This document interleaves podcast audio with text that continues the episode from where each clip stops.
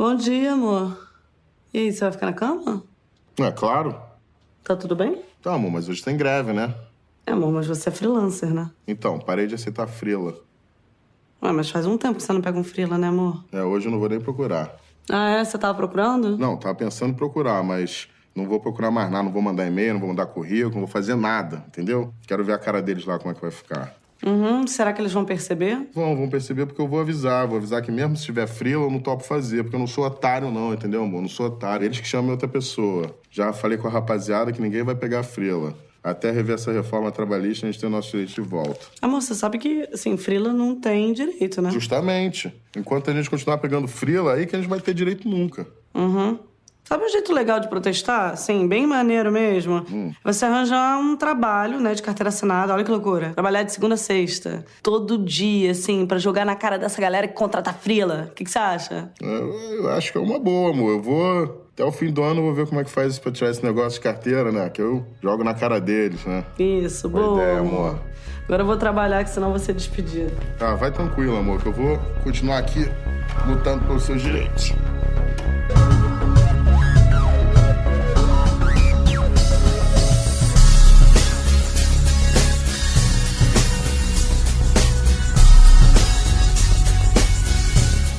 Bem-vindos, senhoras e senhores, a mais um Podcastinadores, o podcast de filmes e séries de TV. Eu sou o Gustavo Guimarães e aqui, dormindo nas suas casas, mas com uma IA fingindo que estão aqui no podcast comigo, estão Nádia Lírio. Erro 404. Not found. Eu, Vécio Parente. Now you do what they told ya. Ó. Now you do what they told ya. Now you do what they told ya. Mas o que, que Now you do what they told ya. I won't do what Ah, you tell me. Não, não peguei a referência. Sei que música é essa, mas não peguei a referência. É porque que eu não vou fazer o que você tá dizendo. Eu vou fazer outra coisa. Ah, I won't do what you tell me. Ah, tá bom. Então tá. Da próxima vez eu não, não vou falar nada, eu só vou tocar. Aí fica mais fácil, porque aí eu. É, é mais fácil de cortar essa sua parte depois na edição. e pela primeira vez aqui com a gente, a produtora executiva Marina Rodrigues. Olá, gente. Não tava esperando essa introdução, então não preparei nada. Nossa, eu, eu peço desculpas pelo Elvis, inclusive. Eu peço desculpas pelo Tibério. Ele não tá aqui, mas as pessoas vão entender. Muito obrigado aí pela participação aqui com a gente, Marina. Eu que agradeço. Vem cá, você ainda escreve lá pro Cinemação? Eu escrevo, mas agora eu dei uma pausa, porque com a Lei Paulo Gustavo, eu tô trabalhando em alguns projetos, então tá bem puxado, assim, de trabalho e tal. motivo. É, e aí eu tenho meu próprio projeto na internet também, com o Simplificando Cinema, que é um podcast e uma newsletter que eu faço semanalmente. Então é meio que a agenda já tá super lotada e eu acabo ficando sem tempo de sentar pra pensar num texto, escrever. Que legal. Eu perguntei mais porque os meninos lá do Cinemação já tiveram aqui algumas vezes e a gente gosta muito deles. Ah, eles são maravilhosos, adoro eles também. Depois você manda o link, então, que a gente coloca no post desse episódio, quem quiser conhecer aí o Simplificando o Cinema da Maria. Mando sim, pode deixar. E mais uma vez aqui com a gente, o editor e professor de edição, Heineken. E aí, gurizada, eu preparei até uma frase que talvez pudesse caber aqui, que é atribuída ou atrelada ao Gengis Khan ou a um dos executivos da Universal lá nos mil, 1940 e tanto, que é não é o bastante, não é o suficiente eu vencer, mas os meus amigos precisam perder. Olha só, que profundo, hein? e tem a ver um pouco com o sentimento, né, do que tá acontecendo agora. Não quero só ganhar dinheiro. Supostamente foi dito por um dos CEOs iniciais dos 1400 1950 e tantos da Universal lá atrás. Tá certo, cara. Ou, na verdade, tá errado, né? Mas a gente segue aí.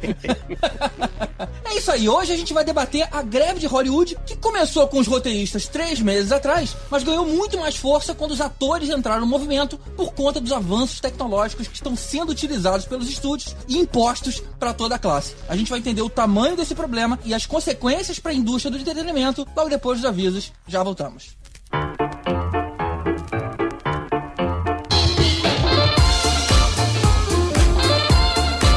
Opa, opa. Vamos aos avisos rápidos de hoje. Até porque o episódio de hoje não pode demorar muito, porque a gente vai gravar na sequência Barbie. Olha aí, já estamos adiantando o próximo episódio com uma convidada mais do que especial. Mas esse vocês vão descobrir no próximo episódio. Nos avisos de hoje, o Caruso lembra que no dia 18 de agosto estreia lá no Teatro Multiplan, no Rio de Janeiro, o musical O Jovem Frankenstein, que é a mesma versão da Broadway que adapta aquele filme lá do Mel Brooks que todo mundo assistiu, né? Detalhe que com aval do próprio Mel Brooks, olha só. E tem aqui o Caruso no papel do Igor, que é o fiel ajudante do nobre doutor. Podcasting 20, que é Podcasting 20 mesmo, não pode perder. Procura o Jovem Frankenstein lá nas redes sociais ou clica no link aqui no post. O Tibério lembra que o projeto da JediCon 2023 ainda está em aberto. E se você curte Star Wars, e se não curte, esse podcast pode não ser o melhor para você, você pode ajudar a fazer acontecer. Vai lá na benfeitoria e contribui para que a Convenção Nacional de Fãs de Star Wars aconteça em mais um ano, especificamente no dia 4 de novembro. O link também tá aqui no post.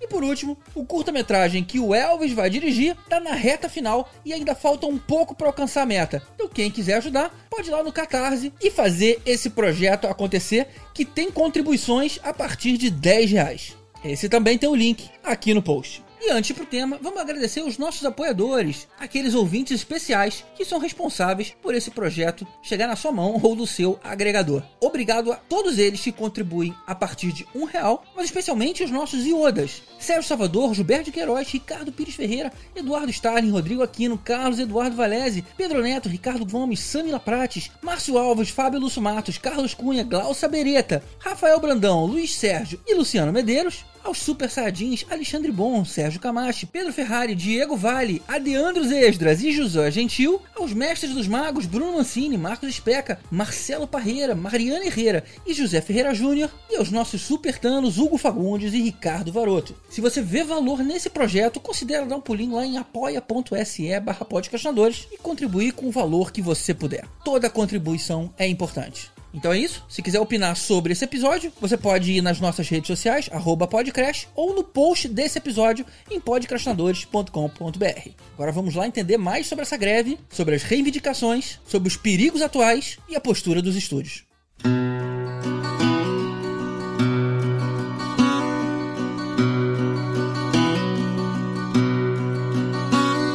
As soon as you're born, they make you feel small. By giving you no time instead of it all.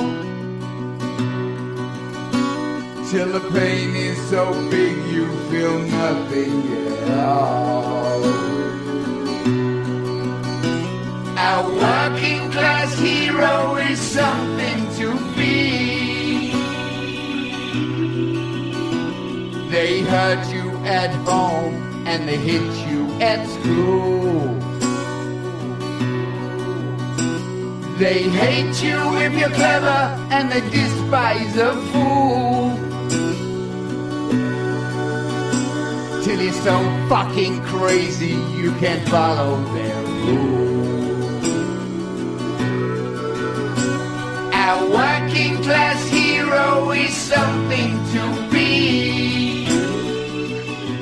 Greve, como todas as outras greves, envolve aumento salarial e melhores benefícios, entre outras coisas. Mas um dos pontos mais críticos é o uso da inteligência artificial, que consiste nos estúdios escanearem os rostos dos atores e com um software que assiste tudo que aquele ator já fez até hoje, consegue reproduzir a forma de atuar e até o timbre exato da voz para que aquele ator possa ser usado sempre que o estúdio precisar. Isso significa usar o ator para um personagem que ele jamais aceitaria fazer, pagar infinitamente menos para o ator, uma vez que ele não precisou fazer nada na prática, e arruinar a renovação natural de talentos de Hollywood, uma vez que com essa tecnologia, por exemplo, a gente pode usar a Meg Ryan para fazer um papel de mocinha romântica para sempre, mesmo ela nem estando mais viva. E aí por aí vai. A gente vai entrar mais a fundo sobre as reivindicações mais para frente, mas a gente vai começar justamente pela IA para entender o tamanho do problema nesse momento, onde pode ser que ainda haja tempo de agir. Ou será que isso cai naquele velho dilema do progresso inevitável que sempre vem para revolucionar o que já existe?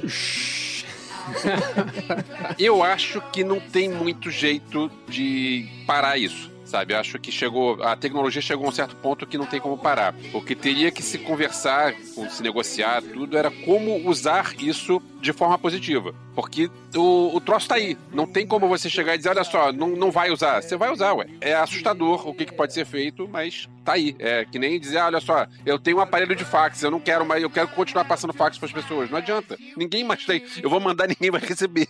É, eu acho que as pessoas têm que ter direito de dizer que não querem ter a própria imagem capturada e, e usada para sempre, ad eternum, sem qualquer tipo de é, Controle. controle. Exato. Assim, eu, eu tinha visto isso mais voltado para os figurantes, né? Eu não tinha visto voltado tanto para principais, não. Mas é uma preocupação que, tipo, deve estar surgindo aí pra galera, né? Assim, o cara que fez o Tarkin, a gente já teve a reprodução, já teve a- as edições com a Carrie Fisher no, no Star Wars e isso vai tá caminhando pra ser usado direto mesmo, né? Então, imagino. É o que o Alves falou, a tecnologia existe, né? A- Agora a gente está, talvez, esteja no momento de regulamentar. É o que, É. por exemplo, falam numa escala muito menor, a gente usar o chat GPT para escrever texto, por exemplo, digamos os alunos, né? Não tem mais como impedir o chat GPT de participar. Talvez tenha a forma que eles possam usar como ferramenta. Então, como é que eu construo um texto? Como é que eu construo um raciocínio? Talvez usando aí algumas ferramentas que o chat GPT me proporciona. Não sei, é realmente tentar chegar e usar ele como ferramenta a favor dos roteiristas, e, no caso do chat GPT de roteirista, né?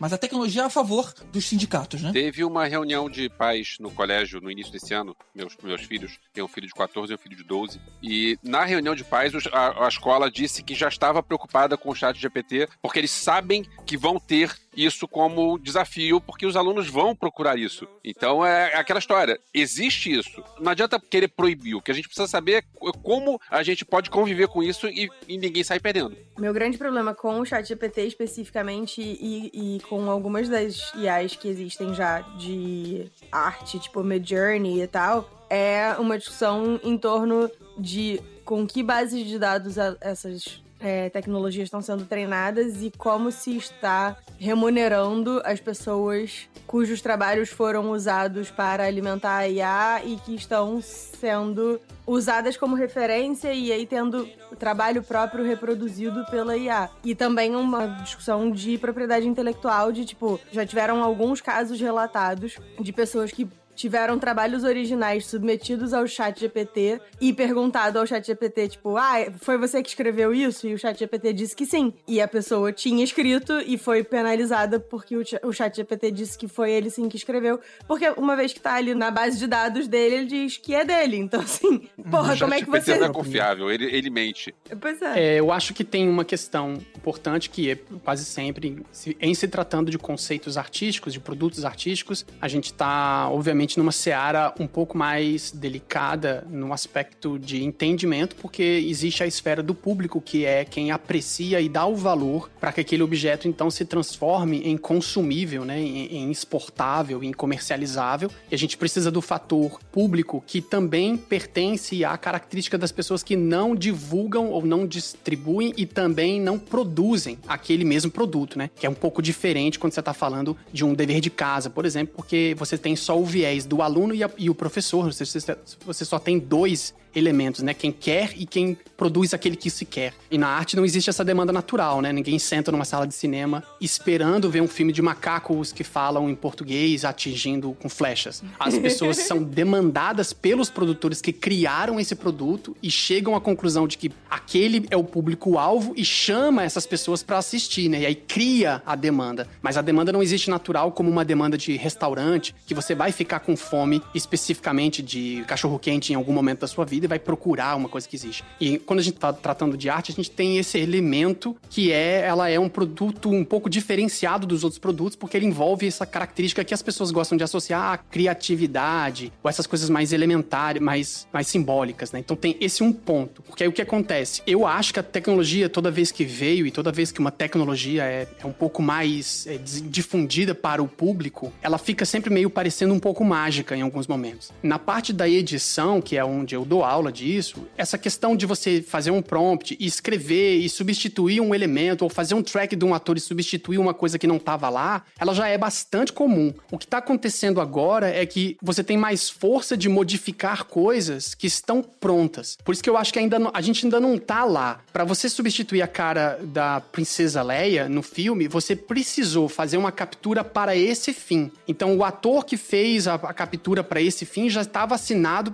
para esse fim, provavelmente ela também. Então, talvez a questão que eu acho que a Nadia trouxe é mais interessante é não o que a tecnologia vai fazer, porque ela já está fazendo. E eu concordo com o Elvis, não tem como evitar, esse, essa coisa vai andar. A gente não tá lá ainda, a gente tá muito longe, na verdade, de fazer uma substituição de drag and drop, só de pegar uma coisa, ah, filma uma coisa com GG, aí eu substituo por um boneco e aí eu posso tirar o GG da produção. A gente ainda não tá nisso, a gente ainda tá bem longe, na verdade. Mas, Heineken, a, a, a inteligência artificial bombou esse ano. Imagina daqui a 10. É, eu acho, eu acho que sim. Eu acho que pode ser uma coisa de 10, 10 anos, provavelmente. Eu não saberia dizer exatamente. Mas assim, agora o problema é a discussão, que talvez seja um pouco do motivo da greve também, é o que é que a gente está fazendo para manter que os trabalhos não sejam precarizados usando a tecnologia como uma desculpa, já que eu não precisarei necessariamente que o ator passe todos os seis dias no set, que eu consiga contratá-lo para que ele vá lá e fique apenas dois, e aí eu consigo fazer todo o resto com a parte tecnológica, é, antes você já tinha esse aspecto, assim, para quem não, não tem muita noção de como funciona, acontece já isso há muito tempo. Você consegue fazer substituição,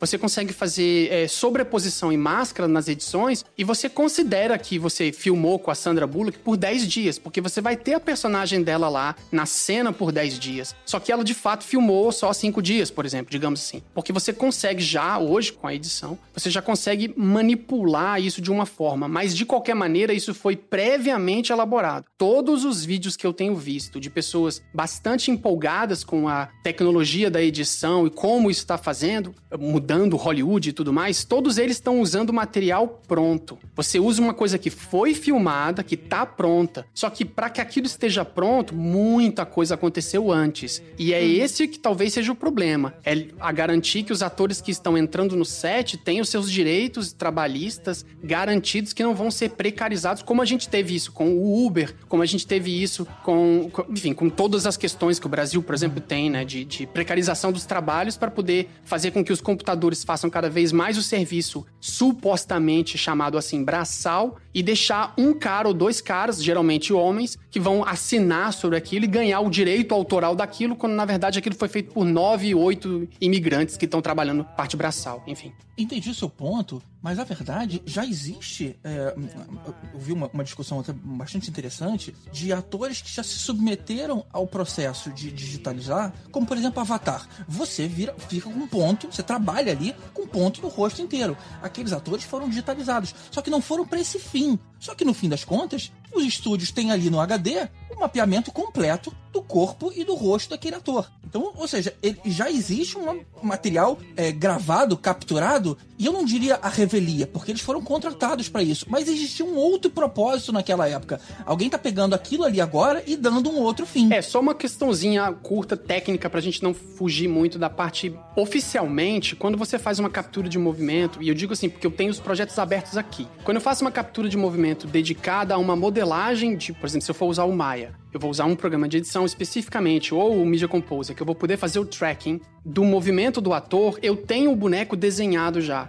Então, assim, mesmo que eu tenha a captura do ator que vai fazer o avatar fazendo um monte de coisas, eu ainda não consigo pegar o que eu captei, porque o que eu captei está ligado a um tracking de uma timeline que já estava previamente desenhada. Então, a não ser que. É porque eu quero dizer que eu se eu não previ na minha, no meu storyboard, se eu não previ na minha timeline que o boneco do Avatar ande de bicicleta, não vai adiantar eu capturar o ator fazendo um monte de coisas se ele não andou de bicicleta. Eu não vou conseguir ainda pegar o que eu tenho e fazer com que aquele ator ande de bicicleta se isso não foi capturado nesse momento. É isso que eu quero dizer. Ainda existe uma pre previsão de muitos desses movimentos. A gente ainda tá preso a esse lado, né? Uma coisa que eu acho que ainda não tá na discussão da tecnologia sobre o, o inteligência artificial é quão pobres estão ficando os, os VFX dos filmes porque eles estão se precarizando cada vez mais para fazer o trabalho mais rápido possível, porque que a única coisa que tá precisando ser feita hoje são essas substituições dessas tracks previamente desenhadas. E isso tá fazendo os filmes ficarem, um, mais escuros, dois, mais velozes no sentido de cortes entre cortes mais rápidos para esconder o movimento da ação que não foi previamente desenhada e fazer com que a coisa fique cada vez mais artificial e superficial nesse sentido, né? Os, os efeitos especiais estão ficando cada vez mais superficiais porque eles estão sendo feitos por muito mais pessoas em muito menos tempo e bastante feito por estagiários, por pessoas que estão começando, porque pagar o, o, VFX Senior é muito mais caro e precisa de meses. E os estúdios não estão com esse interesse em gastar é, tanto dinheiro com o pessoal, né? Então, mais interesse em investir na tecnologia, já que a tecnologia já faz essa substituição.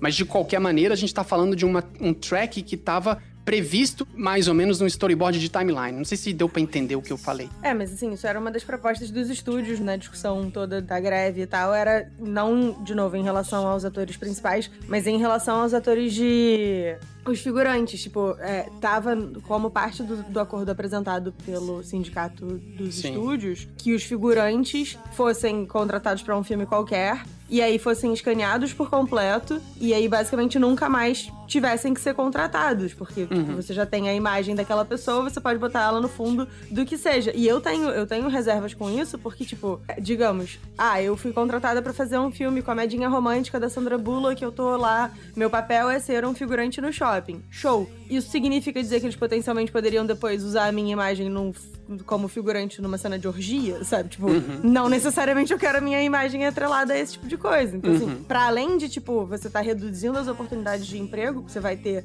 um catálogo de rostos e corpos e você vai poder simplesmente botar os figurantes que você queira, mas isso também, né? Tipo, quão perigoso é você eventualmente abrir mão de escolher em que tipo de cena a sua imagem vai estar tá uhum. associada e tal. Eu, eu, eu nossa, eu, eu tenho uma lista infinita infinita de reservas com a matéria de inteligência artificial, assim, é uma coisa que realmente me dá um pânico, assim. Para mim, essa questão da inteligência artificial no primeiro momento, eu acho que ela é muito mais maleável de atingir os roteiros do que os atores, principalmente, assim. Não sei daqui a seis meses, um ano, dez anos, como que vai ficar. Mas hoje, assim, eu acho que é muito mais perigoso para os roteiristas do que os próprios atores, assim porque é, tem todo um debate muito ético nessa questão, né? Principalmente de você usar a imagem de pessoas que já morreram há muitos anos e reviver por meio da inteligência artificial. Teve todo esse debate com o comercial, né? Da, da Elis Regina, com a Maria uhum. Rita. Uhum. Enfim, é algo que eu acho que no campo do direito ainda se está surgindo, ainda está se construindo esse debate de maneira ética, né, de justiça. Por conta disso, eu acho que você pegar atores assim muito conhecidos, é, como você citou no início, a Meg Ryan, e aí citar atores que estão em voga hoje, né? Tipo o Ryan Gosling, por exemplo, que acabou de estrear o filme da Barbie. Acho mais difícil que os estúdios é, usem uma inteligência artificial, assim, desses tipos de atores, porque causa uma revolta e uma comoção muito grande que eles não querem chamar essa atenção. Só que pro roteiro, isso aí já, já fica um pouco um lado mais obscuro, porque a pessoa vai, ela já está mecanizada a ver o filme e ela não liga tanto mais para o roteiro. E toda essa questão que o Heineken falou também, das equipes reduzidas, você colocar isso na mão de estagiários, também é muito, parte muito do princípio de que hoje a gente vive numa produção de escala industrial, assim. Parece que a gente está passando uhum. por uma revolução industrial, como se fosse aquela primeira lá na Inglaterra, em que todo mundo tem que produzir muito ao mesmo tempo, porque você tem que entregar resultado e conteúdo o tempo inteiro, né? O streaming ele veio nessa onda de que as pessoas precisam ali estar sendo bombardeadas o tempo inteiro por alguma coisa. Elas precisam estar vendo alguma coisa o tempo inteiro. Precisa cada vez mais de conteúdo novo, né? É, exatamente. Isso danificou muito o trabalho humano por trás de uma obra. Hoje você tem filmes longuíssimos, como o Oppenheimer, por exemplo, sendo feitos em muito pouco tempo. Se eu não me engano, o Oppenheimer foi feito em 70 dias, 80 dias. para um filme dessa magnitude, que tem três horas de duração e tem muito detalhe. É um filme muito bem construído, ao que parece, né? Tem uma bomba nuclear de verdade pois na, é. na produção, cara. Olha só isso. Pois é, eu ainda não vi o filme, né? Mas só de você ver o trailer, de você ler as coisas que saíram, as entrevistas, você vê que é um filme de uma magnitude muito grande. E 75 dias para fazer aquele filme é uma loucura. Então você coloca aí 14 horas num set de filmagem, 18 horas num set de filmagem para poder caber nos 75 dias. E aí os estúdios começam a correr com esse cronograma de produção. Então, você criou toda uma geração, já existe toda uma geração criada é, nessa velocidade do streaming, do YouTube, do TikTok, que eles não têm mais paciência de esperar um episódio de série. Que assistir a série inteira de uma vez só, né? É, você naturalizou o binge watch, que parece ser algo muito bom no início, mas hoje em dia eu acho uma merda, porque você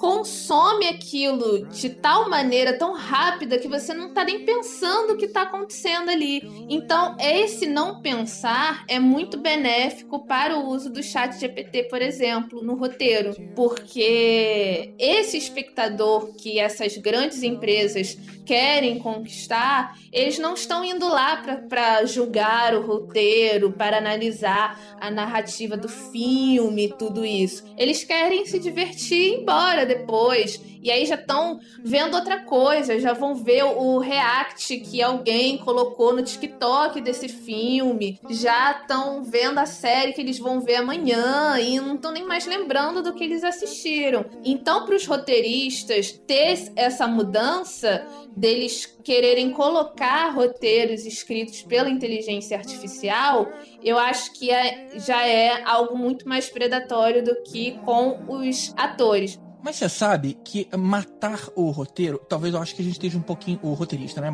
Talvez a gente esteja um pouquinho longe, mesmo o chat GPT conseguindo fazer o que faz hoje. O que eu já vejo com perigo presente é você minguar a importância dele. Por exemplo, eu tava lendo que um roteirista, ele ganha mais quando o roteiro dele, ele vai ser filmado com alteração mínima possível. Tipo assim, olha, isso aqui tá na íntegra. Uhum. Quanto mais ele precisar ser ajustado ali na hora, se for o roteirista autor original, ele ainda ganha mais pelos ajustes que o diretor tá pedindo ali na hora. Se for outra pessoa mexendo, o cheque dele vai, vai sendo fracionado. O problema do que o, IA pode fazer agora, o chat GPT pode fazer hoje, é você submeter um roteiro e pedir para ele trocar alguma coisa. Tipo assim, olha, não vai ser mais numa igreja, vai ser numa escola. E aí, um bocado de partes do roteiro vai ser alterado instantaneamente, mantendo a história original, né? mantendo os pontos chaves, e vai ter sobrado para ele, de novo, né? Uma fração do que ele fez originalmente. Isso é uma forma de tirar a importância de um trabalho que foi a base usada, né? A Nádia tava falando ali o que, que é usado, né? Para você poder treinar alguma coisa. Aquilo foi o produto original. E aí, num clique,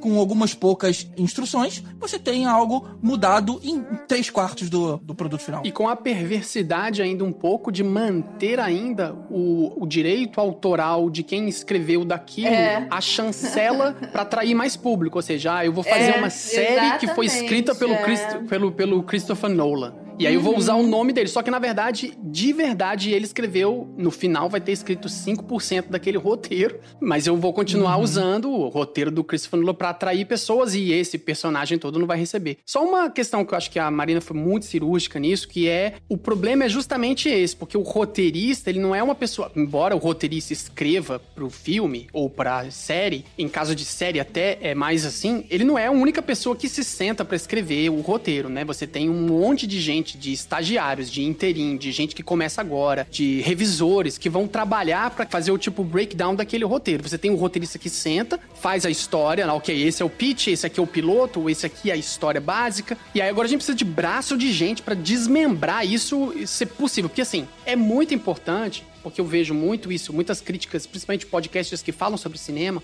a gente usa o conceito de roteiro como se ele tivesse atrelado exclusivamente à história que está sendo contada. Então eu escuto muitas pessoas falando: "Eu adorei o filme, só não gostei do roteiro mesmo. Ah, a cena é ótima, mas o roteiro foi, foi ruim". E Pra mim não faz sentido, na minha cabeça fica assim: "Peraí, a cena é o roteiro, gente. Na, na cena tá escrito inclusive o ângulo de câmera. No roteiro às vezes tá escrito a lente que o cara vai usar. Não necessariamente o número da lente, mas às vezes você fala fala que é um super close de uma mão, você sabe que você tá usando uma 85, uma 100 milímetros. Você não vai chegar pro cara e falar, não, aqui você pode fazer uma grande angular. Não, porque tá escrito que é num detalhe revelado. Então, às vezes o roteiro é muito mais detalhado da produção daquilo, ou seja, da filmagem de fato, do que apenas a história por detrás. Então tem esse ponto, como a Marina foi cirúrgica nesse sentido. Ele pode precarizar a escrita, porque a simplificação pode estar exclusivamente no contar a história mas o formato ainda vai ser mantido, porque o formato de escrita de roteiro é padrão há muito tempo já. Então, há muito tempo, se você vai escrever que tem som pela primeira vez, você põe tudo em caixa alta. Isso é um padrão. Se você vai ler um roteiro, toda vez que você vê caixa alta, você sabe que está se referindo a barulho.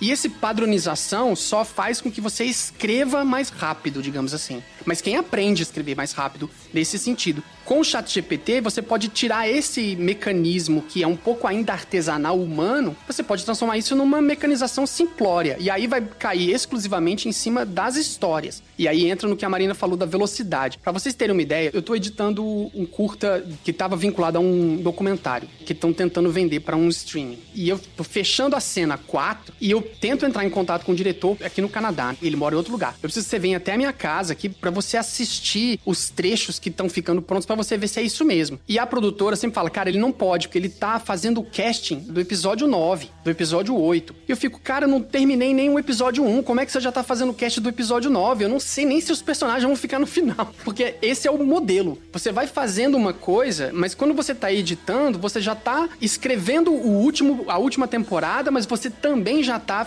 procurando casting pra sétima temporada. E é uma coisa assim que quando eu chego na quinta, sexta temporada, o cara já nem tá mais dirigindo esse negócio. Ele já vai só voltar quando eu tiver com tudo pronto. Porque ele já nem mais quer saber desse produto, ele já tá entrando em outro processo. Ele não vai ouvir falar de todo o processo do Foley que eu tô criando. Ele não tá nem aí para isso. Ele quer que eu termine isso logo porque ele já tá em outro processo. E isso eu tô falando de uma produção de, sei lá, um perto de 500 mil dólares, que não é nada. Com um grupo de mais ou menos, sei lá, 40 é, filmmakers envolvidos. O Oppenheim, por exemplo, é um filme que envolve mais ou menos umas 500 pessoas de head de departamento. Então, assim, você imagina como é que é a linha de produção desse negócio. Então, concordo total com o que a Marina falou. O chat GPT ou a nova tecnologia, a gente vai ver isso primeiro acontecer no roteiro. Tanto é que foi os roteiristas que entraram em greve primeiro. A gente vai ver isso é, precarizar os roteiristas, o trabalho do roteirista. Não sumir com ele, mas a gente vai precarizar mais ainda, cada vez mais, deixando menos gente que faz de fato o trabalho funcional ficar é,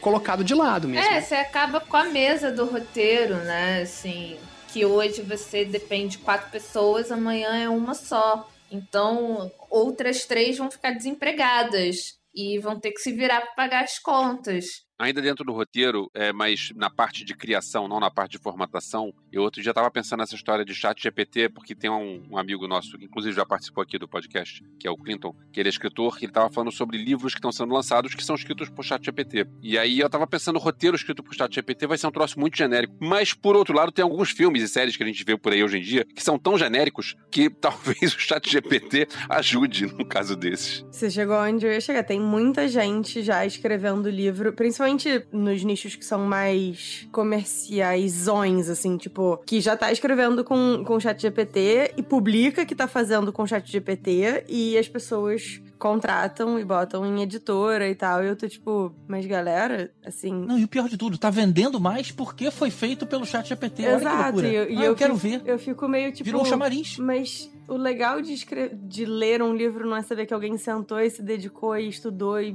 para mim, pelo menos, é tipo meio que saber qual é a história que aquela pessoa quis contar. E você pega e faz por chat. Claro que, assim, se você souber manejar bem a, a, ferramenta, ela vai entregar o que você quer que ela entregue. Se você é, fizer uma boa edição e tal, ela ainda fica com a sua cara. Mas, mas poxa, se eu, se eu compro um livro do Stephen King, eu quero saber o que o Stephen King escreveu e não o que um, o chat GPT escreveu no formato do Stephen King, sabe? Eu fiquei meio assim. Não que o Stephen King esteja usando o chat GPT, não falei isso. Queria deixar isso claro. Inclusive, se o Stephen King usar chat GPT, eu vou ficar muito triste. Vou ter que trocar o dia do meu aniversário, que eu não vou mais querer fazer aniversário mesmo mesmo dia que ele. Mas, mas sabe qual mas... é o problema? É que a massa do, do consumo já não liga mais para isso. É. É... é. E é isso que eu fico impressionada. Tá nem aí, entendeu? É, vai ver Avatar pra é fotografia, é som. Vai ver Oppenheimer, sai só pensando no som. Tá, mas e aí? E o resto do filme, assim? E a montagem? O que, que você achou? E o trabalho do diretor? O que, que você achou? As pessoas já não desenvolvem mais essas coisas, assim. Elas querem ir se divertir, se entreter e voltar para casa, assim. Ninguém mais pensa mais nada, assim. Tanto que quem é muito apegado a essas coisas mercadológicas já até criou essa divisão, né? Do filme de arte pro filme da massa. Uhum. Qual que é a diferença se os dois têm arte? Eu estudei audiovisual, o Heineken teve que estudar audiovisual. Tudo isso tá no campo da arte. Então, Uhum. assim, se eu for produzir um filme da Barbie, eu vou continuar fazendo arte. Se Sim. o, o Heineken for chamado pelo Nolan, espero que chame daqui a pouco, o próximo filme dele, ele vai continuar fazendo arte, mesmo sendo um blockbuster. E, Uhum. mas as pessoas já não pensam assim, tipo, arte pra elas tem que ser Godard, tem que ser novela e vague, filme brasileiro que vira um gênero pra essas pessoas. É, então é uma diferença assim absurda de mentalidade que quem criou é essas próprias empresas que agora querem botar o chat GPT pra fazer roteiro. Sim. Eu vou te falar que eu até vejo valor no sex appeal, sabe? De, puxa, você ter uma, uma produção customizada pro meu gosto, né? Que é o que eu prevejo é, é, que vai acontecer daqui a alguns Sex anos. appeal é um termo bastante dos anos 90, né? Nunca, fazia muitos anos que não escutava alguém falar sex appeal. Me dá a palavra atual pra isso. Eu não, eu não sei. também, eu tava tentando pensar É, aqui, mas achei ótimo. Tá ótimo. Também não sei. Desculpa te Mas o fato é o seguinte, você poder dizer, e de novo, né, eu não tô dizendo que isso é certo, tô dizendo que isso é atraente. Você, olha aí, tá vendo? Achei a palavra.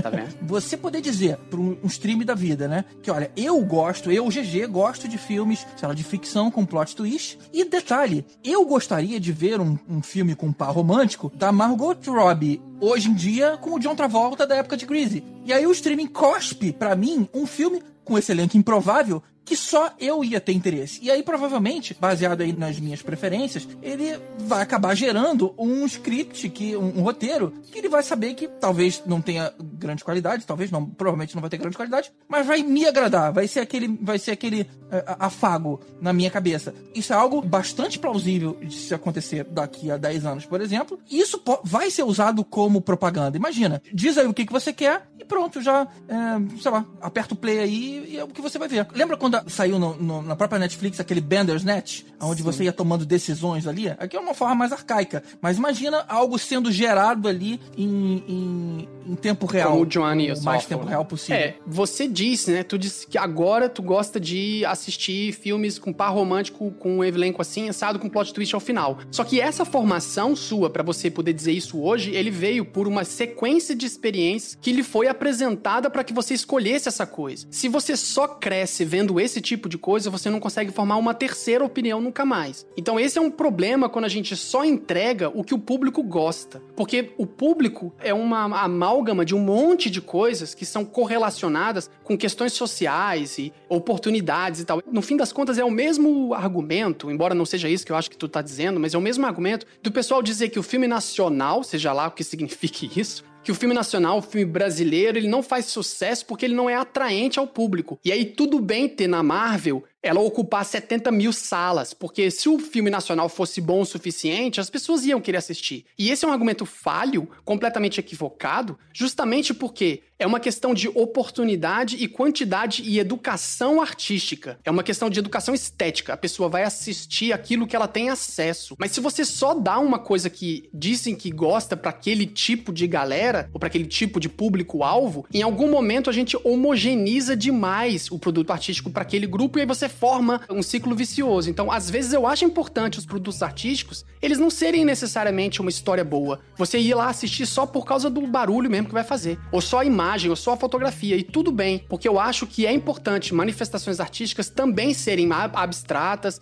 também não servirem a uma coisa e também terminar um filme. Eu sou um dos que mais advoca pra tudo que é filme ser chamado de bom. Eu acho horrível quando a gente fica dizendo que o filme é ruim. Eu acho que você pode não gostar de um filme, mas eu sempre fico lutando pra que a gente trate aquilo com mais carinho, porque mesmo quando é ruim, ainda assim aquilo serviu alguma coisa, nem que seja pra pagar o boleto do cara que segurou o Boom Paul, cara. Isso já é, pra mim, já é uma super revolução. Isso aconteceu, na verdade, na história da arte, né? Tinha uma época que a arte ela era muito perfeitinha, aquelas estátuas gregas, né? Onde tudo era muito bonitinho. E de repente veio uma série de questões que quebraram os paradigmas e começou-se a experimentar arrancar emoção. Então, por exemplo, eu vou colocar aquela fonte de Duchamp, que é um privadão gigante, e a ideia é que aquilo te cause repulso. Se você olhou para aquilo e, e não gostou, o propósito daquele produto ali foi cumprido. Não necessariamente aquilo é ruim. Ele só de propósito causou uma, uma sensação ruim. Talvez seja o que as montanhas russas fazem também na gente, né? Ela é feita para te deixar desconfortável e no fim você aproveita aquele passeio. Você paga para se sentir desconfortável uhum. naquelas circunstâncias. É, porque às vezes os, os artistas, eles não criam pensando no que eles querem causar muitas vezes, especificamente, assim.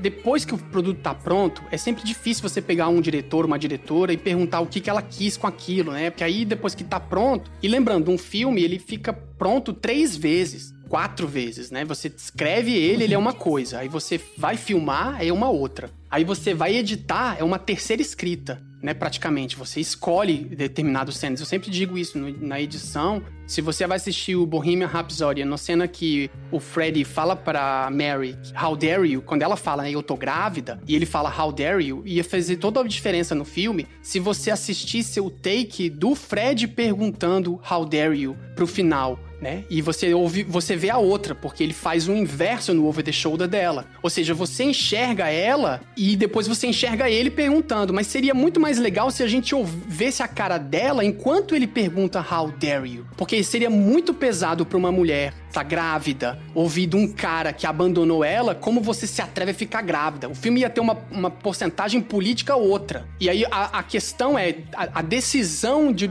usar o take X ou Y foi feita na ilha de edição. Não foi feita no take necessariamente, filmado, e nem foi feita necessariamente no roteiro. Às vezes sim, às vezes não. Vai depender de cada filme. Mas ele pode ser reescrito na hora de estar tá editado. Quando a greve era só dos roteiristas, fazia parte das reivindicações. Receber alguma coisa quando a obra fosse exibida em streaming, salários melhores, o que a gente já falou aqui sobre é, que fosse impedido que roteiros fossem escritos por IA, entre várias outras coisas. Como é que o estúdio reagiu a essas questões e quais foram as outras demandas mais relevantes? Olha, para mim, a questão do residual é sempre muito grave. Você pode explicar melhor o que é esse termo residual? Sim, o residual é uma taxa que os profissionais recebem quando aquele título é reexibido, né? Então, por exemplo, na época das séries para TV, por exemplo, em que não se tinha streaming, toda vez que aquele conteúdo era reexibido, você ganhava um valor em cima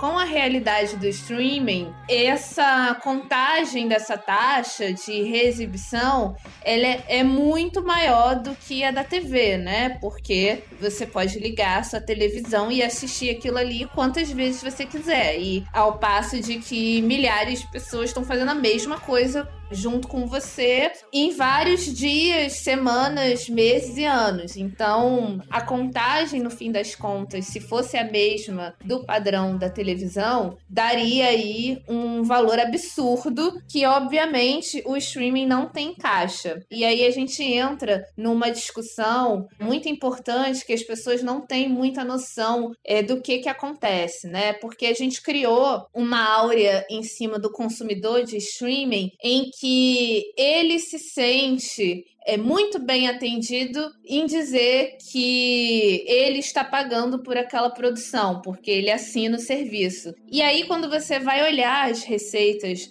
dessas plataformas, você descobre que a assinatura ela tá ali em quase nos, nos, últimos do ranking de como que elas ganham dinheiro, né? Então, hoje, como é um modelo ainda desregulamentado em boa parte do mundo, excluindo a União Europeia e o Canadá, não tem mais nenhum outro país que consegue impor a taxação do streaming, conseguir receber alguma coisa de volta, elas lucram muito com os investidores, né? Então, são pessoas que chegam ali e decidem investir naquela plataforma porque ela tem visibilidade, porque elas sabem que aquele dinheiro ele vai retornar de alguma maneira, e aí vira todo um papo de mercado financeiro e não mais um papo de mercado audiovisual. E aí você vende toda um, uma ilusão, né, de que o streaming é a sua televisão fora de casa, leve o streaming com você pra não sei aonde, não sei aonde, sem publicidade, sem comerciais, sem pausas,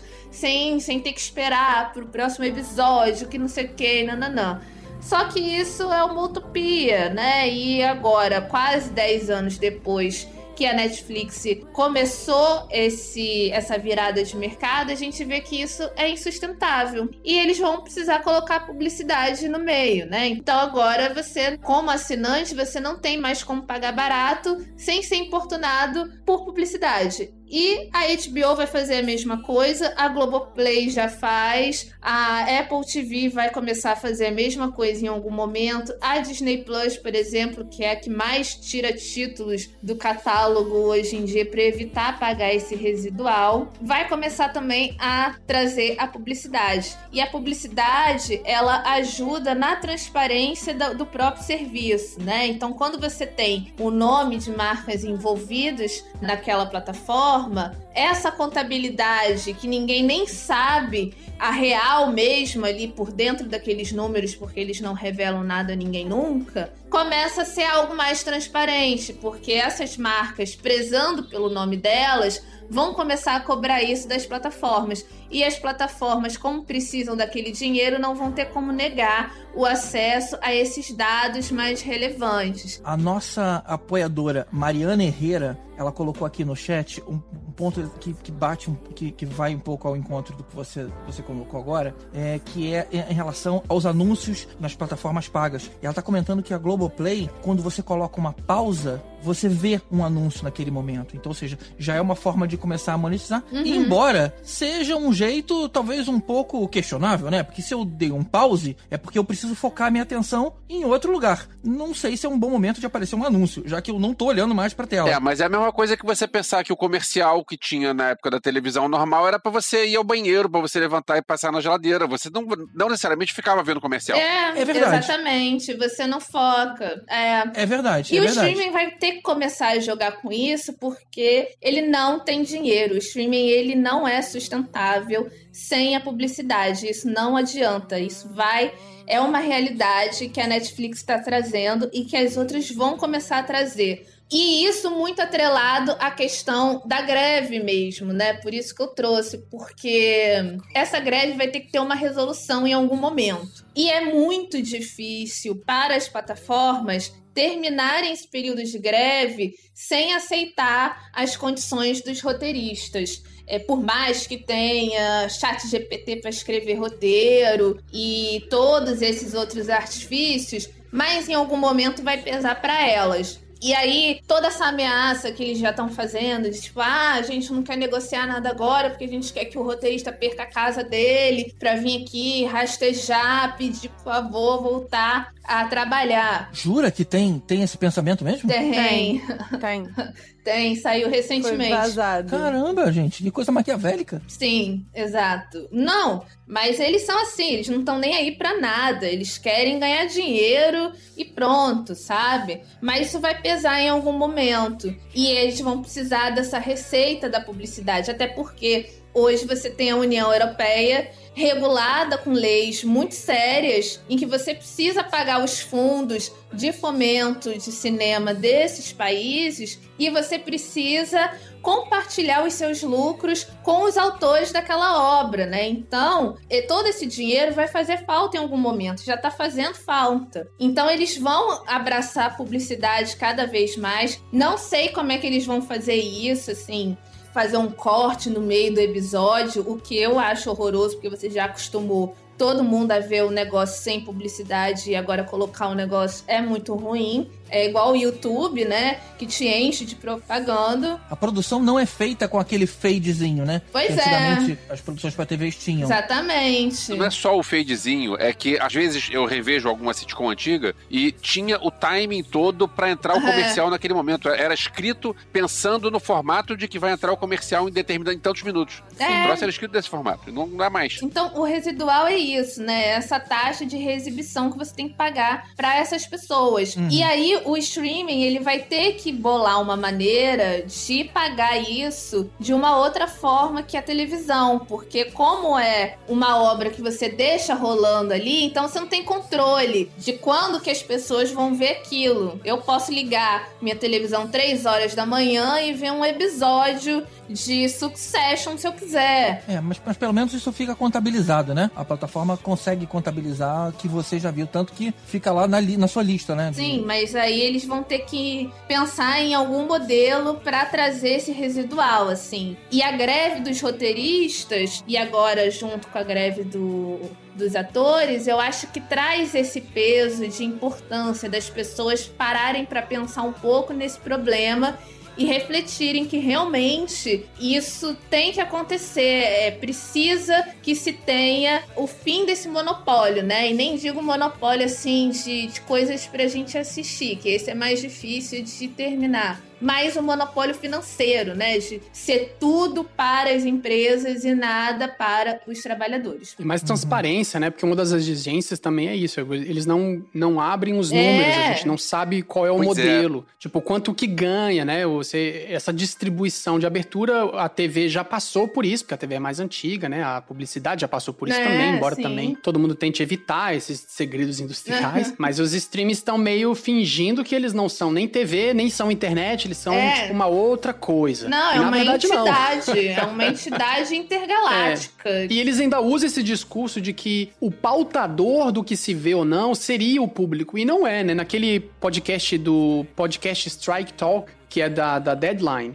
Um dos executivos que trabalhou muito tempo como produção e que já esteve na- nas duas primeiras, nas três primeiras greves de roteiristas, né, desde a década de 90, 80 na verdade, ele fala que os executivos, eles não veem review, eles não assistem review, eles não estão nem aí se o produto tá sendo visto por muita gente ou não. Eles se preocupam com os números que chegam. Tipo, é é uma questão de planilha. A reunião não é sobre o produto, É. se faz sucesso ou não, se o filme é bom, se aquilo deu sucesso. Isso não é o, o- o objetivo. O objetivo é número mesmo, é uma planilha financeira. Vira um mercado financeiro no fim das contas. Só que, como eu falei lá no início, não é, né? Não tem como, porque existe sim um fator mais impalpável um pouco, que é essa dicotomia entre público e artista, de eu faço o que você quer ver, mas você não sabe o que você quer ver ainda até o momento de eu começar a criar esse produto assim. Isso que o Heineken comentou agora, eu tinha lido, que os streamings, eles não divulgam quais são os números. Tipo, Round Six foi a série que foi mais vista e tal. Ok. E quais são as outras? E quais são os números? Quem viu? Quantas vezes viu? Então você é difícil pra você pagar o residual, é difícil você É, se você não tem um número claro. E eles estão com esse problema de que eles não querem divulgar porque eles dizem que isso é algo interno e que não É. vão divulgar. Mas aí como é que você faz pra cobrar isso se o cara não divulga o troço? E aí eles se defendem tirando o título de catálogo e garantindo que ninguém nunca mais vai ver aquilo. E coloca a culpa no público, dizendo como as pessoas não assistiram, a gente tirou.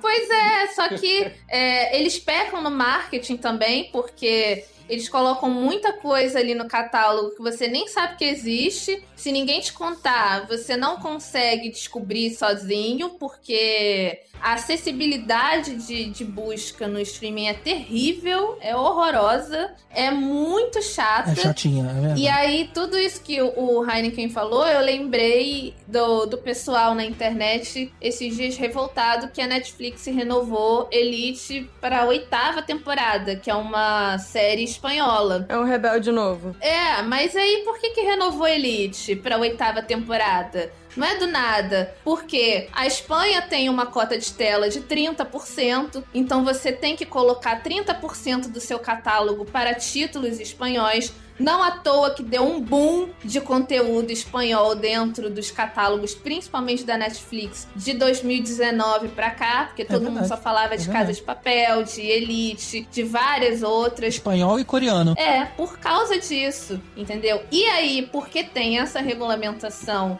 e a obrigatoriedade de colocar visibilidade desses títulos lá, as pessoas sabem que essa série existe. E na questão da produção, é muito mais barateado porque a Netflix vai lá bater na porta do governo e vai angariar verba pública. Então, para ela, fazer Elite é muito mais barato do que fazer qualquer outra série ali dentro. O argumento não é que porque as pessoas estão vendo. O argumento é político-financeiro de estabelecimento para poder fugir da taxação ou tentar gastar menos dinheiro, mas ao mesmo tempo cumprir o que tem que ser cumprido. Só que vou botar o argumento, a narrativa de que de fato o público gosta disso. Olha só o tanto que as pessoas assistem isso, tá vendo? Então assim, dá a impressão pro público que as pessoas aqui estão sendo culpadas da renovação da série, mas na verdade não. Existe uma coisa que tá por detrás que só quando, você começa a estudar e trabalhar nessa área que você começa a perceber que existe essas coisas, né? Como a Marina tá trazendo aí.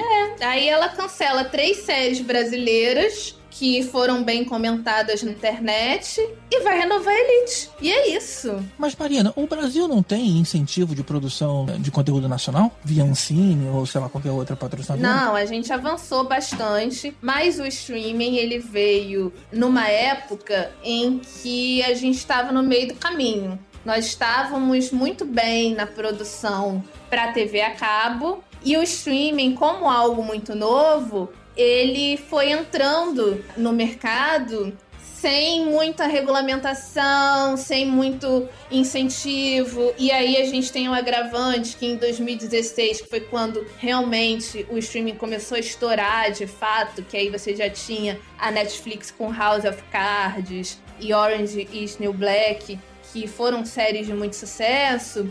É, a gente tem todo uma desgraça política que a gente só conseguiu se livrar agora no final de 2022. é, isso tem que colocar em contexto, né? Porque isso atrasou muito a gente. Porque o Brasil, ele discute a regulamentação do streaming, o setor é, audiovisual brasileiro discute a regulamentação do streaming pelo menos desde 2017. E até agora a gente não saiu do lugar. Se a gente não tivesse passado por esse período de terror, a gente já poderia estar com esse mercado regulamentado, porque as cotas da TV a cabo e o incentivo que ela trouxe para o fundo setorial do audiovisual, que depois voltou para essas empresas, já estava sendo muito benéfico. Então, se você discutir, se você tivesse amplitude é, legislativa naquela época de discutir aquilo, essas empresas já não ficariam tanto na defensiva, porque elas já também não ficaram tanto assim na defensiva quando a União Europeia falou assim: não, peraí, vou estudar isso aqui e a gente vai ter que regular isso daqui, porque o mercado norte-americano tá mais de 50% tomando conta aqui é, do nosso conteúdo e não dá para fazer isso, né? Então, em 2018, a União Europeia já estava aprovando tudo isso e a gente que começou a conversar sobre em 2017 continua no mesmo lugar. E hoje já é muito mais difícil para a gente fazer isso, porque você acostumou essas empresas a virem filmar no Brasil sem contrapartida nenhuma, então elas fazem do jeito que elas querem, elas contratam quem elas querem, elas gastam quanto elas acham que tem que gastar, elas cancelam isso na hora que elas quiserem, porque quem está colocando dinheiro e quem tem os direitos em cima daquilo são as empresas. Então agora só em 2022 que a Ancine abriu um edital que você poderia captar uma verba para fazer um projeto também para é, esse formato do streaming. Mas ainda assim é um terreno assim que a gente pisa muito em ovos, porque a gente não tem nem liberdade criativa, a maioria das vezes, e a gente não tem o domínio dos nossos direitos patrimoniais. Então, eles podem fazer o que eles quiserem, pagar você 100 reais se eles quiserem, e você nunca mais vai ver um centavo desse dinheiro, que é o que está acontecendo na Coreia do Sul agora. O criador de Round Six, né, saiu matéria aí na mídia falando que ele não foi pago pro que ele fez. A série é dele e ele não foi pago. Caramba, deram um calote, né? Sim. E é o que elas fazem em tudo quanto é lugar há muito tempo já. E a Netflix, para tentar sair pela tangente dessa greve, já anunciou que quer investir 2 bilhões de dólares nos próximos anos na Coreia do Sul, que é um país que também não tem regulamentação. E ela sabe que o conteúdo é bem aceito porque a gente tem toda essa onda é, sul-coreana de conteúdo, de cultura. O K-pop estoura muito fácil aqui, os doramas já são uma sensação quase parecida com, com a novela latina que a gente tem aqui. Então, para ela, se uh, os atores e os roteiristas de Hollywood fossem assim: olha, a gente não, não vai trabalhar, estamos de greve. Mas é um beijo e tchau. Estou indo para a Coreia do Sul e vou fazer aqui 10 séries e vou continuar ganhando dinheiro. E vocês que se virem aí e me chama depois que alguém tiver acertado alguma coisa com vocês. E é isso. E ainda tem um adicional disso tudo que a Marina tá falando, assim, que no caso da produção brasileira, você tem uma questão técnica que é muito perversa, porque a produção cinematográfica do Brasil, ela tá bastante atrasada nas questões técnicas de equipamentos, de gear, de aluguel de equipamento, né? Porque isso é muito caro, você ter um, um set mínimo de, de, equipamentos bons ainda é muito caro até para produção muito grande. Então, filmes que são relativamente grandes, que tenha até a chancela da Globoplay, por exemplo, ou da Globo, ou das grandes produções produtoras, né, que é a Globo Film, por exemplo, você mesmo assim ainda vai é, dos, de, sei lá, dos 4, 5 milhões que um orçamento de um filme poderia chegar aí, é, você tem um terço, um quarto, às vezes, disso que fica muito vinculado ao aluguel de equipamento, fica muito caro nisso. E produções que vêm de fora, eles têm essa facilidade porque eles trabalham, trabalham em dólar, né? Eles recebem dólar. Então o cara entra, é, é entra no Brasil e consegue conquistar o público mais. Eu digo o público, o, o staff, né? Ele consegue conquistar a galera que tá mais empolgada em querer trabalhar. Então não é só o cara vir aqui e usurpar uma produção. Aqui no caso o Brasil, né? Ele vem no Brasil e aí faz uma usurpar a produção de uma coisa usando um trabalho bastante mal remunerado. Mas é, essas pessoas vão querer fazer isso também, porque vai ser uma grande chance também de trabalhar numa grande oportunidade que é trabalhar num filme que vai estar na Netflix em algum momento. Então, essa perversidade ainda tá por detrás na parte tecnológica, é, por assim dizer, sabe? Que em alguns outros lugares é mais difícil. E só uma coisa que é muito importante é assim, porque às vezes o público que tá nos escutando nesse momento fica também pensando no, no, na questão do, do que a Marina colocou como incentivo público, né? E é muito importante a gente sempre frisar que não há produção artística sem incentivo público. Não há, gente. Não, é. não é. pense que a Marvel, a, os Vingadores, eles não têm subsídios do governo em algum momento, em alguma esfera. Tem, tem muito. Não é pouco, não. Tem, tem muito. Então, também não fica pensando que, ah, mas é porque os artistas querem ficar mamando na teta do governo. Não existe produção. Assim como não existe estrada, nem deveria existir hospital que não fosse provido pelo órgão público que gerencia o bem-estar social. E a arte é o estado desse espírito do bem-estar. Do, do bem então, então ele precisa, é, de alguma forma, promover e prover subsídios, dinheiro, liberação de coisa, enfim. Aí cada país vai ter. Mas, mas é muito importante. E o Brasil, enfim, esse ano que a gente teve que recriar né, o extinto Ministério da Cultura, porque os,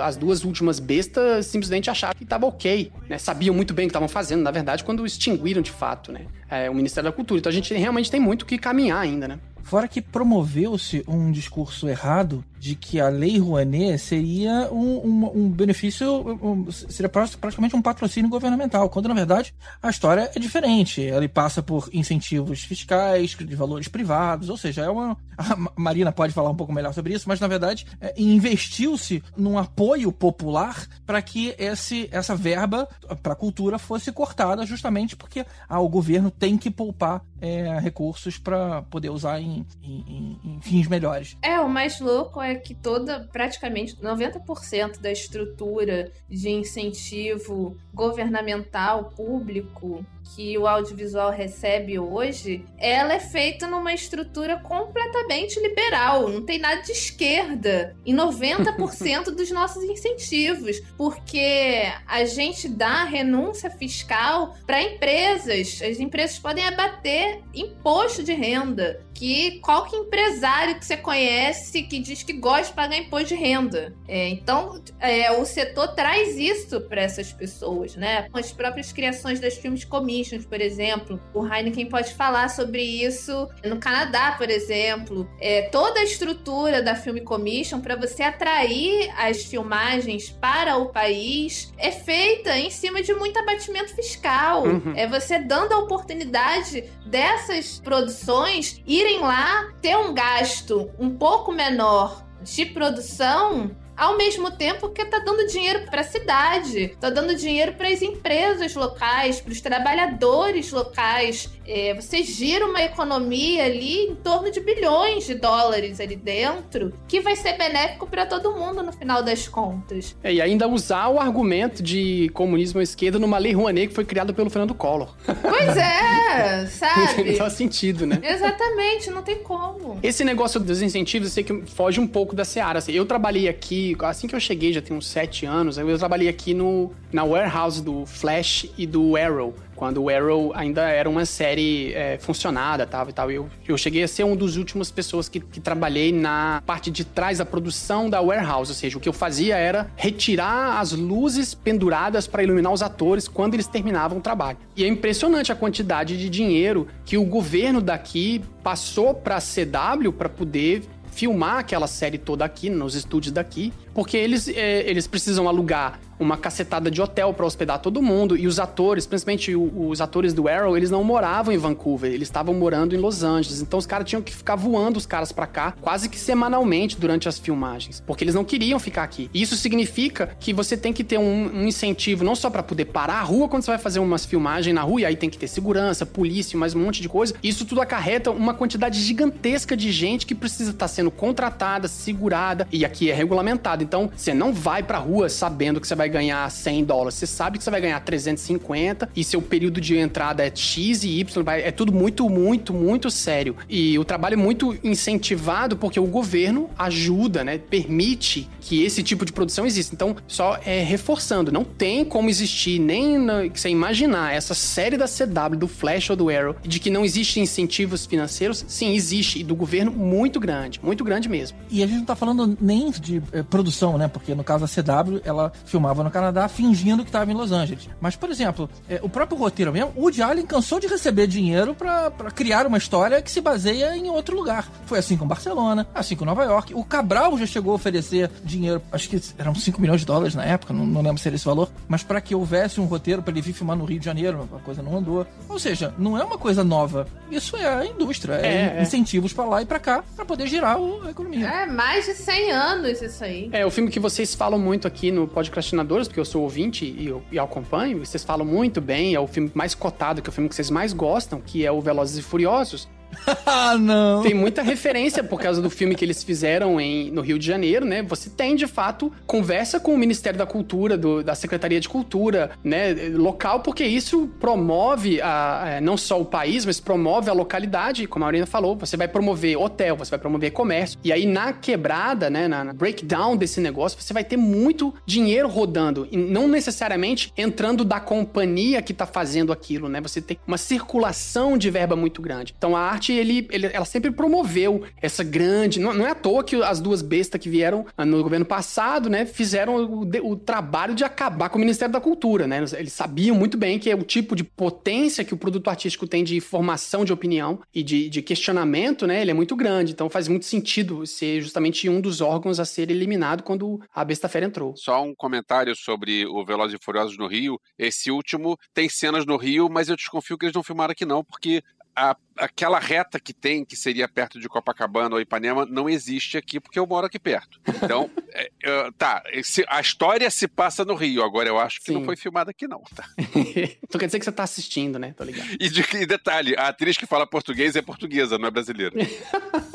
Tem isso. Deixa eu trazer o assunto de volta aqui pra greve. Eu queria falar uma obviedade aqui, porque o tempo todo a gente tava falando aí de atores e redatores pleiteando salários melhores, né? Vale falar o óbvio e lembrar que uma coisa são os atores, né? Outra coisa são os astros. A gente não tá falando que o Leonardo DiCaprio tá querendo mais dinheiro. A gente tá falando da indústria base, né? Daqueles que são 90 e talvez, sei lá, 9% de toda a indústria, que, como a Marina mencionou mais cedo, às vezes não tem dinheiro nem para nem para pagar o aluguel. Então, ou seja, é só para completar aí o raciocínio. Agora, é, Heineken, eu queria te fazer uma pergunta específica. A gente tá falando sobre criação, a criação que o roteirista tem, que o diretor tem, que o ator tem em cima daquela interpretação.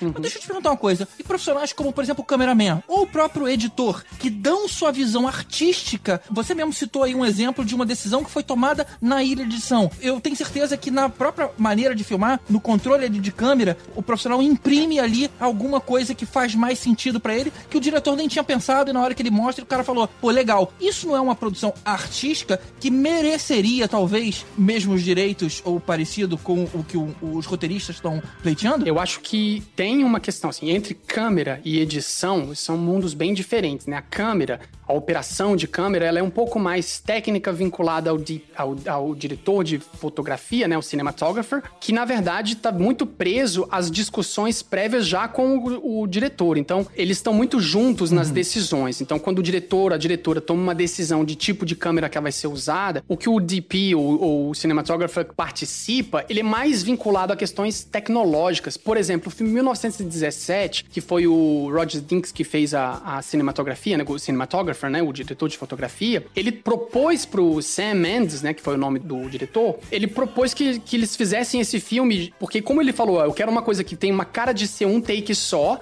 que seja um long shot, que a gente nunca corte. O filme acho que tem 23 cortes apenas, né? Eu botei o filme na timeline e eu não consegui achar exatamente todos. Mas ele tem mais ou menos uns 23 cortes. Então ele parece ser um. um, um como é que chama isso no português? É um plano sequência, plano né? Sequência. Isso, é o Everest que sempre fala isso. Ué, achei que era tudo uma vez só. Filmaram, cortaram? Não, não é não. É, eles cortaram, eles cortaram 24 ou 23 vezes, se eu não me engano. Eu achei só 12 ou 13, mas eu não achei os outros, não. Mas estão bem, muito bem escondidos, o filme é muito bem editado. Sim, e sim. aí ele propôs, tá, já que você quer isso, a gente vai poder fazer coisas que antigamente não fazia, porque a ARRI, que é uma empresa que tenta manter o monopólio de câmeras de cinema, é uma mega de uma empresa, a mais importante, maravilhosa, aliás, beijo, ARRI, me liga. E ele propôs, ó, a gente tem uma nova tecnologia, uma nova câmera, uma nova tecnologia que é a Mini ARRI é, LF, né? Que é o Large Frame ou Large Format, que é tipo o sensor é do tamanho de um cartão de crédito ela vai captar muita luz, ela tem muita capacidade de codec, ela é muito forte. Aí, se eu ficar muito técnico, vocês me avisem. Mas ela, vai ficar, ela fica muito forte, ela tem uma capacidade de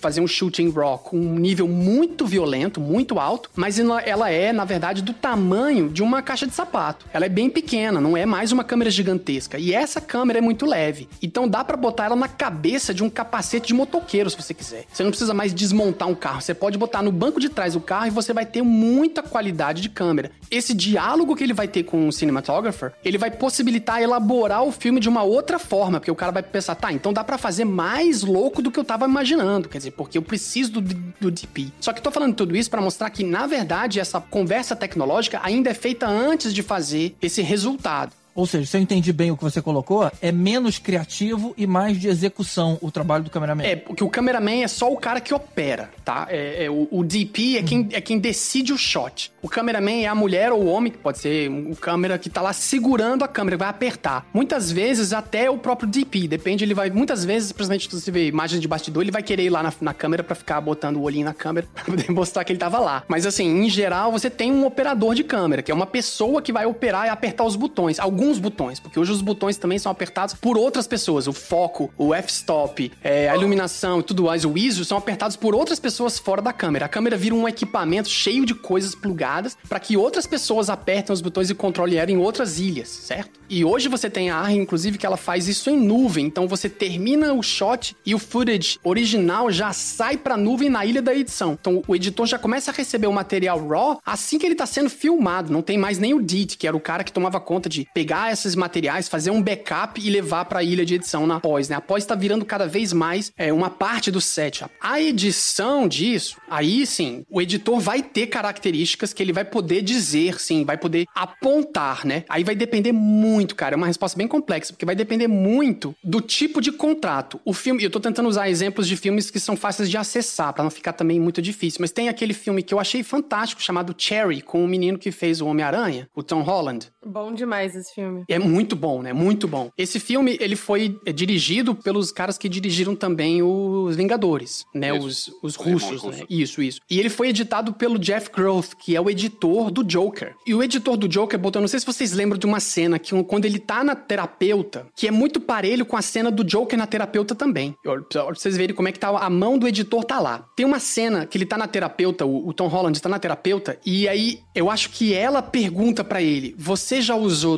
drogas?" E aí é um corte de mais ou menos meio segundo, assim, tipo, corta rápido e volta. E, é- e ele fala: "Não". Só que corta pra ele, tipo, vira pra ele a cena e volta pra ela. Só que é tão rápido, tão rápido, que não dá nem tempo dele terminar a palavra no. Fica assim, tipo, muito rápido. E é como se fosse um piscar de mentira. E essa é uma coisa que tá no corte final do filme. E o Jeff Groth citou que esse foi uma proposta que ele fez pros diretores e ninguém viu até o corte final. ninguém tinha assistido esse trechinho, porque é um pouco estranho. Quando você assiste, fica esquisito. Parece que foi um erro. Porque é muito curto ao ponto de não parecer que foi uma coisa rápida, mas é longo suficiente pra você notar. Então ficou parecendo um erro mesmo. Ficou parecendo um erro de edição. Tipo, eles escolheram um take, mas ele não esticou o clipe no final.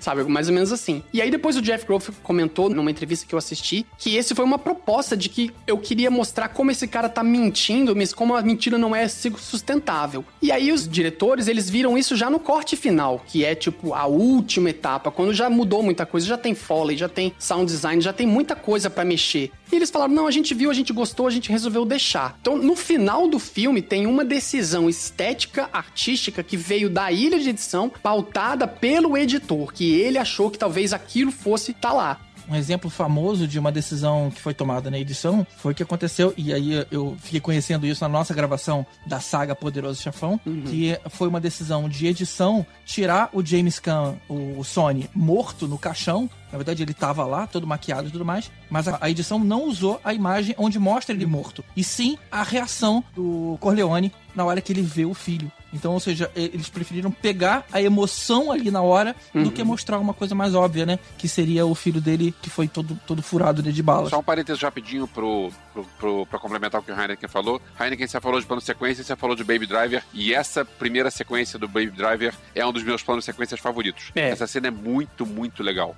Tudo que tá na tela tem a ver com É. a música que tá tocando. É, eu tive Essa aula com, o, com o- um dos produtores da, de linha lá, né? nos- das pessoas que ficavam lá no set, com, que era um professor de, de filme daqui, de cinema, quando eu estudei, há sete anos atrás. E ele trabalhou nesse filme, a esposa dele trabalhou nesse filme e trabalhou também. E, e era exatamente quando o, Deadpool 2 estava sendo filmado, que teve um acidente com estantes e tal. Foi bem naquela época que, que, que a gente teve essa aula. E aí ele falou que essa cena levou oito semanas de ensaio. Tipo, só o rehearse deles, tipo, pararam a rua por oito semanas pra poder filmar. Foi filmado aqui em, em Vancouver, né? Na rua. Pelo, então, assim, eles. pelo IMDB foram 28 takes. É, caracas, você vê, né? É loucura, cara. 28 takes é nada pra um negócio. Nossa senhora, é uma loucura pensar aquilo ali. Aquilo eu não consigo nem imaginar como é que foi esse Essa processo. cena é sabe? muito legal. É incrível, é realmente incrível. Mas, mas eu ia dizer assim, que, por exemplo, acontece algumas vezes de você. Eu, te, eu tenho muito essa situação aqui. Eu, o último curta que eu fiz, tinham vários momentos que eu escolhia um take porque era mais bonito, porque era mais interessante, porque o ator tava mais emocionado, porque tinha a ver com a história, porque tava mais vinculado ao que o roteiro tava escrito. Mas o diretor senta na minha cadeira aqui e fala: Eu não gosto desse, eu quero aquele. Eu não gosto desse, eu quero aquele. Eu não gosto desse, eu quero aquele. E aí, quem ganha essa batalha no final, obviamente, é o diretor, porque afinal de contas, nesse caso, era, o filme era dele. Então eu, eu só aceito. Mas já aconteceu de eu estar trabalhando pra um diretor que foi contratado, mas era uma produtora que era dona do filme, que é quem, na verdade, pagou a gente. E no final ela fala, ela hum, teve outra situação, falou: Não, eu quero ver mais essa personagem, independente de como ficou a cena, independente se isso tá melhor ou não, eu prefiro que a gente veja mais essa personagem, porque tem. A gente precisa de mais tempo de tela dela e tudo mais, lá lá. E as justificativas podem ser milhares. E aí, nesse caso, a gente, de fato, tem que dar o braço a torcer, mesmo que tenta. Às vezes eu tento debater e conversar e justificar pra pessoa que é mais importante aquela cena ficar do que a outra, mas às vezes a gente é vencido pelo capitalismo, né? Como sempre. Fala, tá bom, tá pagando, eu tô obedecendo. eu não sei se isso responde a sua pergunta, Gigi. Acho que não, na verdade, né? Eu abri uma porta que não precisava ter sido aberta, né? É, mo- mostrou quão complexo é a, a discussão, né? Deixa eu fazer uma última pergunta. Tem alguma outra reivindicação que vale a pena a gente mencionar? Eu acho que é isso, gente. Eu acho que a questão da, da inteligência artificial e os residuais é o que mais bem, vai né? ter. É. Sim, é o que mais vai ter impacto mesmo, né? É, que são é, os dois fatores que fazem as profissões ficarem precarizadas e a gente receber um conteúdo muito ruim pra assistir no fim das contas. Ah, eu assino embaixo, exatamente. E futuro agora? A gente tá com essa paralisação agora, né? De Três meses pra trás de roteirista e agora os próprios atores. Digamos que isso ainda fique mais ou menos até o, o final do ano, né? Como estão imaginando que a coisa vai acontecer. O que, que vai acontecer com a indústria? Vai totalmente parar? Vai viver de. A gente vai ter tempo de terminar de ver os filmes e séries. Não vai acumular. Ê. Ainda vai poder dar uma assistida em dorama do jeito que as coisas estão indo. Né? Eu tenho tanta coisa acumulada pra ver. A gente tem um apoiador, José Ferreira Júnior, ele até levanta, ele pergunta o seguinte: com essas produções americanas paradas, será que os mercados internacionais não podem consumir mais produção brasileira nos streams? Bom, aí tem que, primeiramente, começar a fazer, né? Ter incentivo pra isso. Porque deixar na, na mão do streaming. Porque a greve não chegou aqui, né? Ou será que tem alguma chance das outras Hollywoods, né, espalhadas pelo mundo, eh, simpatizarem e parar de trabalhar todo mundo? Eu tô imaginando que não, né? Não, é muito difícil. É, o, o sindicato dos atores aqui apoiou a greve, né? Fez um statement. O, o- a Associação de Editores Canadenses de Cinema, que eu participo, também fez um statement tipo, ah, a gente apoia, estão certos e tal. Mas assim, é apoio moral, né? Emotional support lá. Ok, a gente acha que vocês estão certos. Continuem reivindicando aí, galera. Né? É. Acho que é aí. Daí parar, né? É, mas ter, assim, mais produção brasileira no streaming, a gente precisa primeiro resolver a questão da regulamentação, que é o, o nosso residual aqui, né? Colocando no contexto brasileiro. Porque se a gente abrir ainda mais as portas que a gente já abriu pro streaming vir fazer o que quiser, a gente vai ter um, um agravamento nas coisas que a gente vai ter de resultado da greve, né? O, a consequência da greve já vai ser muito ruim pra gente aqui na América Latina como um todo, porque são mercados completamente desprotegidos. Então, ao passo de que eles vão virar e falar: ah, vou continuar produzindo do jeito que eu produzo no México, do jeito que eu produzo no Brasil, porque lá ninguém me barra, ninguém tá nem aí pra isso, não tem lei, não tem nada, e vai ficar elas por elas. E aí a gente vai sofrer mais ainda. Uma coisa que, que no momento da nossa gravação ainda está pendente, mas que pode ser que venha a acumular aí no, no rolê da greve, parece que a galera da Broadway também tá debatendo entrar em greve. Por, por reivindicações parecidas e, e principalmente envolvendo tratar melhor a galera da produção. Então veremos os próximos capítulos dessa nossa novela, já que não tem streaming novo saindo, porque tá todo mundo de greve.